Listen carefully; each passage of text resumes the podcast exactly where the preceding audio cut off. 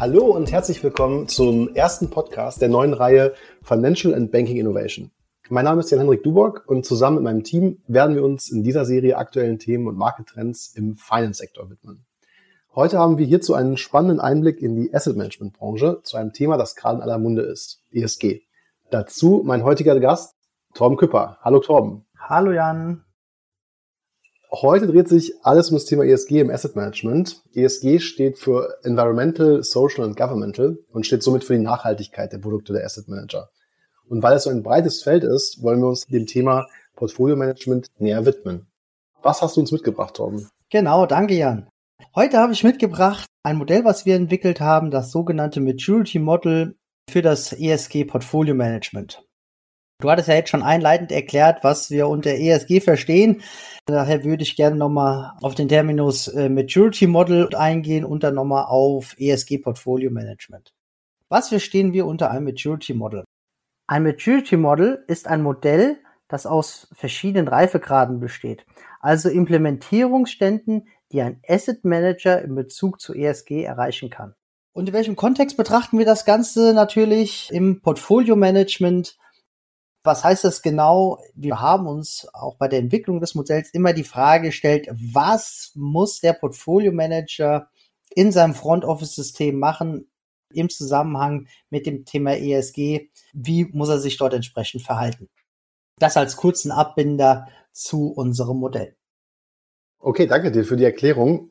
Wie sieht das Modell aus, das du uns heute vorstellen wirst?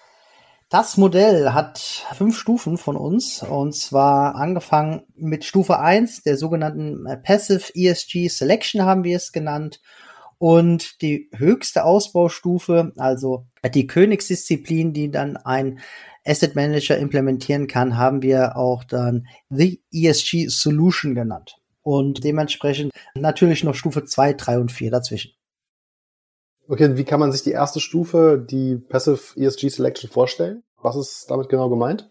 Genau, bei der ersten Ausbaustufe hat der Asset Manager gar keine wirklichen Zugriff auf die ESG-Daten. Das muss man sich also so vorstellen, dass der Asset Manager eine sogenannte vorgefilterte Liste bekommt, beziehungsweise die in sein Front Office System eingespielt wird und er nur noch eine bestimmte Anzahl von Produkten, Instrumenten also für sein Portfolio entsprechend handeln darf. Ja.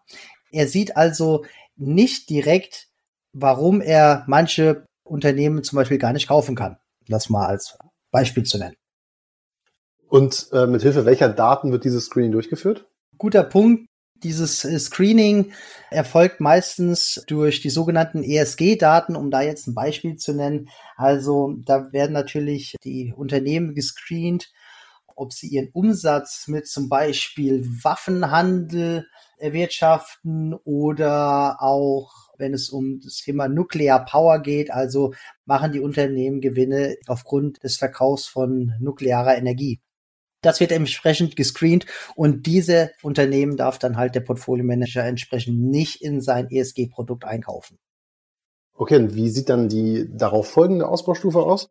Die zweite Stufe haben wir genannt Forming Signals. Was haben wir damit gemeint? Der Portfolio Manager bekommt also sogenannte Signale im Front Office System angezeigt. Das heißt also, neben seinem Instrument, was er dann kaufen will, kann man sich jetzt so eine Ampel vorstellen, rot, grün, gelb oder so ein Scoring, ein Rating von eins bis zehn, wie auch immer, das ihm signalisiert, wie gut oder wie schlecht ein Unternehmen in Bezug auf ESG darstellt.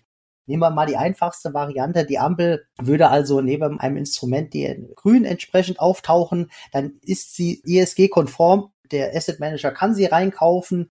Rot als genaues Gegenteil würde also bedeuten, dass er dies vielleicht nicht kann, weil das Unternehmen gegen bestimmte ESG-Anlagen oder auch Regeln verstößt. Und gelb, ja, das ist so der Mittelweg. Da kann man sich jetzt vorstellen, da muss dann der Portfolio Manager vielleicht nochmal seinen Vorgesetzten fragen, dort ein zusätzliches Approval einholen. Ist halt genauso Mittelding. Das sind so Triggersignale, die man mal kurz als Beispiel hier benennen kann. Wurde denn diese Ausbaustufe Forming Signals bereits beim Kunden implementiert? Gibt es da schon Erfahrungswerte, von denen du uns berichten kannst? Also Konkret implementiert würde ja bedeuten, dass das eine fertige Lösung schon am Markt existiert. Das kann ich im Endeffekt verneinen. Eine fertige Lösung diesbezüglich gibt es noch nicht. Die zweite Frage, die sich dann anstellt, ist natürlich, gibt es denn Unternehmen, die das aktuell umsetzen wollen? Da kann ich ganz klar sagen, ja. Dieser ganze Implementierungsprozess ist also aktuell bei den Asset Managern im Gange. Jeder Asset Manager versucht natürlich dann seine Lösung entsprechend zu implementieren, aber eine fertige Lösung am Markt gibt es so gesehen noch nicht. Okay, und wenn diese Lösung dann irgendwann im Markt ist und auch ähm, eingeführt wurde, was wäre der nächste Schritt für den Asset Manager? Wie wäre dann die dritte Stufe? Die dritte Stufe haben wir jetzt Active ESG Selection genannt. Das ist also das Gegenteil quasi von Stufe 1. Da heißt es ja Passive ESG Selection. Stufe 3 ist jetzt Active ESG Selection. Bedeutet, der Portfolio Manager will die ESG-Daten in seinem Front Office System angezeigt bekommen. Er kann also für ein Unternehmen, was er für sein Produkt kauft, explizit schauen, wie sehen hier die ESG-Daten aus und kann diese natürlich auch aktiv mit anderen Instrumenten vergleichen und kann dort entsprechend selber abwägen. Das Ganze kann er natürlich auch noch, beziehungsweise das Front Office System kann das Ganze natürlich auch noch mit dieser Ampel aus Stufe 2 natürlich noch kombinieren.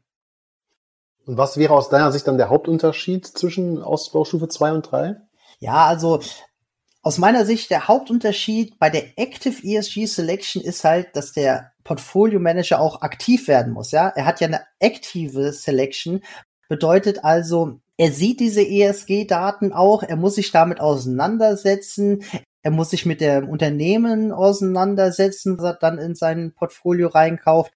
Das ist also eine psychologische Komponente, die jetzt hier als zusätzlicher Faktor in das Modell eingegeben wird. Und das ist für einen Asset Manager gerade langfristig auf jeden Fall nicht zu vernachlässigen, den Asset Manager entsprechend mitzunehmen, wenn man das ganze Unternehmen auf Nachhaltigkeit im Endeffekt ausrichten will. Da sollte man hier die Portfolio Manager nicht vergessen. Das ist auf jeden Fall ein Schritt, wo man sie im Endeffekt auch abholen kann.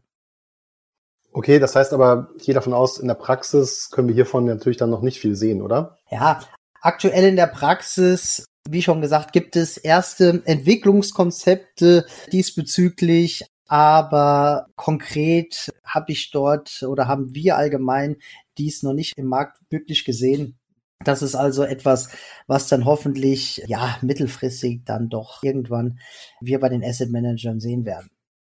Wenn man jetzt dazu aber sieht, die Stufe drei, das ist, wie ich ja gerade gesagt habe, auf jeden Fall so eine mittelfristige Lösung ist. Ja, die Kunden denken wenigstens drüber nach. Das ist die Richtung, in die sie sich entwickeln. Da stellt man sich jetzt die Frage, naja gut, wenn das drei ist, ich habe gerade eben gesagt, unser Modell hat fünf Stufen, was ist dann Stufe vier und was ist fünf? Also Stufe 4 haben wir genannt ESG Recommendation und Stufe 5, wie gerade ich schon eben gesagt, The ESG Solution. Was ist jetzt mit Stufe 4 gemeint? ESG Recommendation. Das ist also hier auch schon Zukunftsmusik. Das heißt also, der Portfolio Manager sieht nicht nur die ESG-Daten im Front Office System, sondern er bekommt auch gleichzeitig eine Alternative angezeigt und vorgeschlagen, ja. Also er bekommt eine ESG Recommendation, deswegen auch der Name also ein vergleichbares Unternehmen in der gleichen Branche gegebenenfalls mit mehr oder minder der gleichen Rendite, aber die gegebenenfalls bessere ESG-Daten aufweist. Also der Portfolio Manager bekommt quasi hier so einen Teil seiner Arbeit abgenommen. Er muss dann dort nicht mehr selber researchen. Das übernimmt das System im Endeffekt für ihn.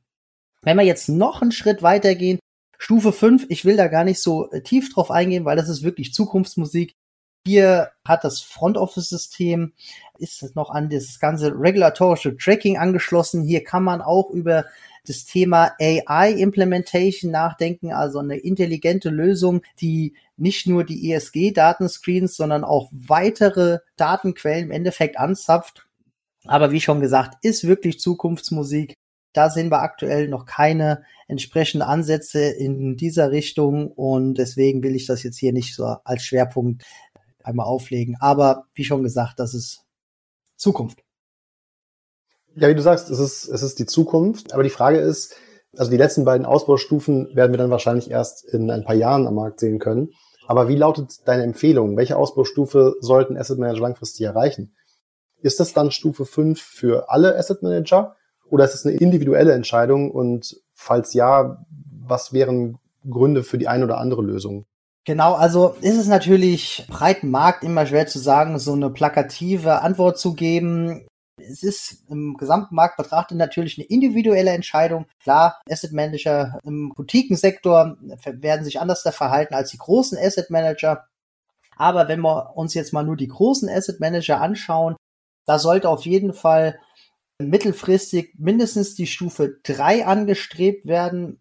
Aus meiner Sicht und alles, was darüber hinausgeht und alles, was auch zeitlich über diesen Zeitrahmen hinausgeht, wäre jetzt ein bisschen unseriös, das im Endeffekt schon abzuschätzen. Das heißt, das wird die Zeit und die Zukunft zeigen. Und da muss man auch gucken, wie sich der Markt entwickelt, wie sich die Regulatorik entwickelt, wie sich die BaFin und die ESA entsprechend verhält.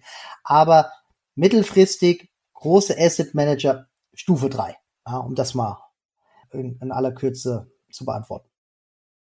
Okay, dann dir vielen Dank, Torben, dass du uns heute einen Einblick in das ESG Portfolio Management gegeben hast. Sehr gerne. Und an unsere Zuhörerinnen und Zuhörer, ich hoffe, euch hat die erste Ausgabe unseres Financial Banking Innovation Podcasts gefallen. Folgt uns gerne bei SoundCloud oder Spotify, damit ihr auch die nächsten Folgen mitbekommt und euch anhören könnt. Vielen Dank fürs Einschalten, alles Gute und bis zum nächsten Mal. Tschüss. Dankeschön, tschüss.